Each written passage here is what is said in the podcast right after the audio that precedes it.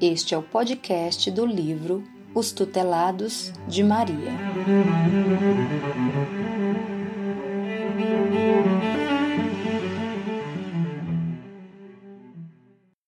Item 1.7 Carta Desabafo de uma enfermeira.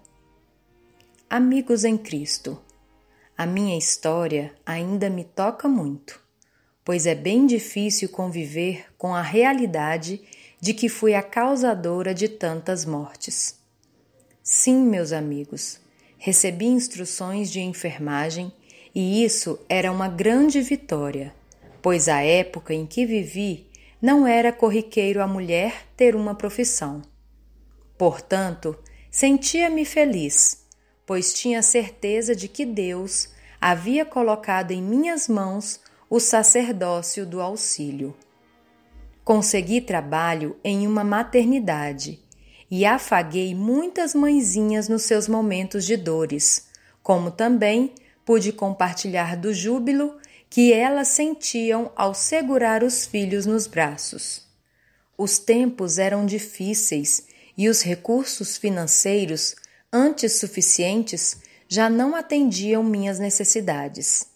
Certa feita, uma família em desespero me procurou pois a filha caçula aparecera grávida de um serviçal da casa. Isso, para a sociedade da época, era uma afronta aos bons costumes. Era preciso resolver o problema. A princípio, a proposta fez-me recuar. Entretanto, além da recompensa financeira ser tentadora, considerei que a causa era justa. O trabalho não fora difícil pois eu tinha muita prática e a recompensa me fizera aceitar a experiência com naturalidade. Muito tempo depois, a mesma família novamente me procurou. Desta vez tratava-se da filha de um compadre que enfrentava dificuldades com uma gravidez indesejada. Afirmavam que a menina havia sido vítima de uma sedução. Realizei o aborto justificando para mim mesma que o caso era sério e que, além do mais, aquela seria a última vez que faria aquele tipo de serviço. No entanto, não parei por ali. Tornei-me uma aborteira eficiente. Desde então, adquiri vultuosos recursos. Minha consciência, porém, não me dava tréguas. Acusava-me ininterruptamente e eu não tinha paz. Já bem madura, busquei o casamento como alternativa para mudar de vida. Entretanto, surpreendi-me com a impossibilidade de engravidar. Meu marido não aceitou aquela incapacidade e começou a se afastar de mim. Iniciava-se o meu calvário e o cálice de fel começava a ser sorvido em abundantes goles eu já não conseguia viver como antes.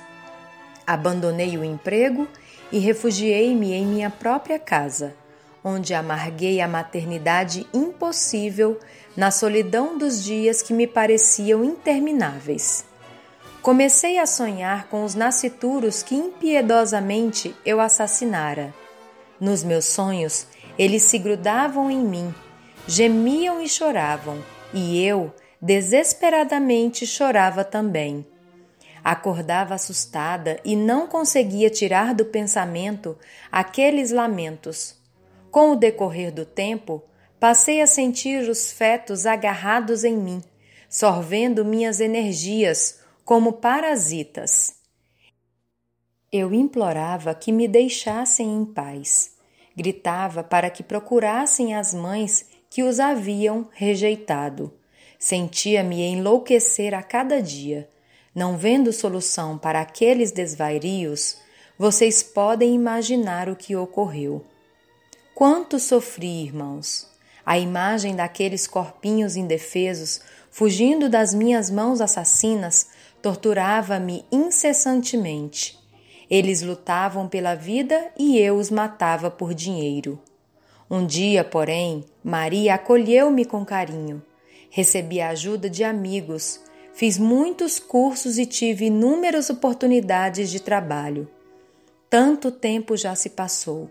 Atualmente, auxilio as mães que aqui chegam em consequência do aborto praticado. É para elas que dedico todo o meu amor. Recebo-as como se recebesse o filho amado que não pude ter. Que esta casa espírita possa sempre encabeçar campanhas em favor da vida, contando com o auxílio dos amigos espirituais. A vida vale mais. Item 1.8 Carta Desabafo Suicídio por Orgulho. Como tenho sofrido, quanta decepção, quanta tristeza. Matei-me, pois jamais imaginara que a vida tivesse prosseguimento além do corpo físico. Quando o vexame me assolou de cheio, me hesitei um só instante tantas vezes ouvi o chamamento do Cristo por meio das palavras da minha mãe, mas a vontade de vencer e de ganhar dinheiro me tirou a razão. Não medi meus atos e não pude conter minha loucura. No auge do poder e da riqueza, perdi o controle de tudo e meus bens foram usurpados. Minha família se envergonhou de mim e me deu as costas.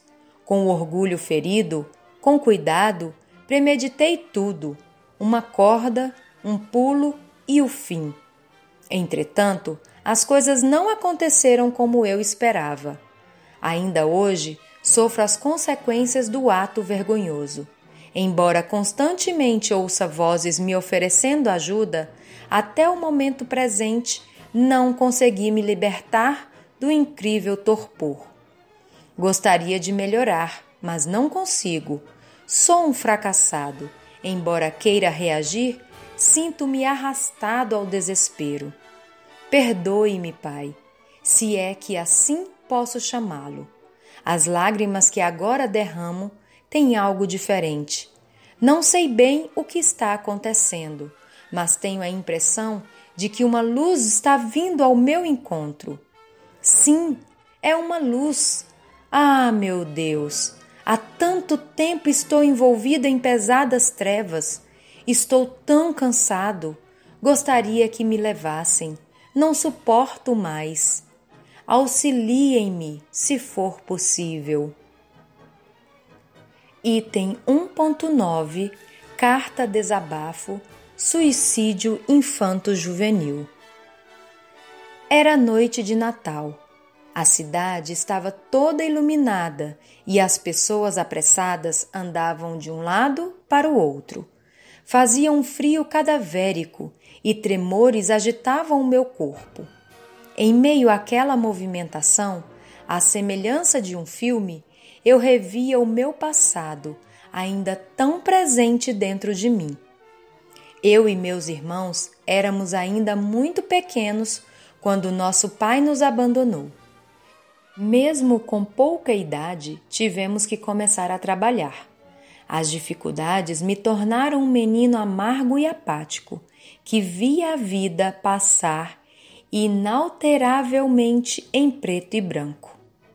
Não conseguia sorrir, conversar e nem fazer amigos.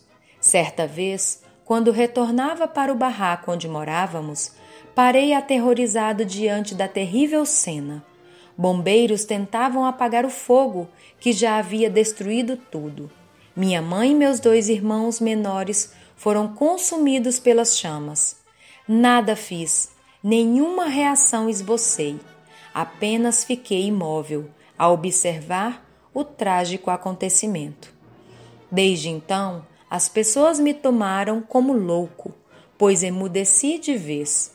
Pouco comia do que a caridade pública me doava sem ter para onde ir, andava, andava, até desfalecer de cansaço. Especialmente naquela noite, não consegui suportar a tristeza e a solidão. Como uma fera ferida e enjaulada, desferi o grito a tanto sufocado. Não poderia ser pior do que continuar vivendo. Mas eu estava enganado. Por muito tempo perambulei sem rumo, tornei-me joguete nas mãos de espíritos inferiores e fui aprisionado, juntamente com outros infelizes, em uma caverna escura e sombria.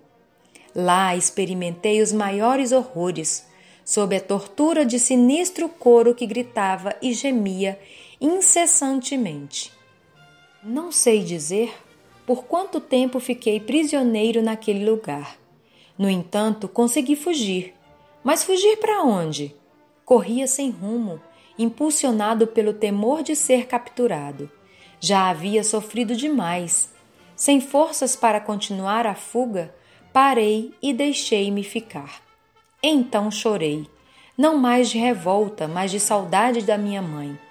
Prostrado no chão, implorei por sua presença, pois desejava repousar a cabeça em seu colo e ter os cabelos afagados por suas mãos. Mãe, eu suplicava, perdoe-me por ter desistido de viver. Socorre-me, pois já não suporto mais. Naquele momento, uma sensação de bem-estar tomou conta de mim.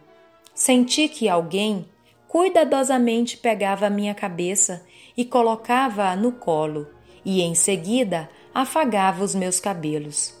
Tamanha foi a emoção que não consegui reagir. Não havia dúvidas, era ela, a minha mãe. Sentindo-me amparado e protegido, simplesmente me entreguei àquele gesto de carinho. Filho querido, disse-me com ternura, muito tempo já se passou. Já é Natal outra vez. Quando estávamos na terra, você se sentia triste pela mesa farta que nunca tivemos e pelos presentes que nunca ganhava. Mas daqui para frente, você descobrirá o verdadeiro significado do Natal. O seu erro foi grande, mas Deus é misericordioso e lhe dará outra chance. Esses irmãos irão tirá-lo daqui e ajudá-lo.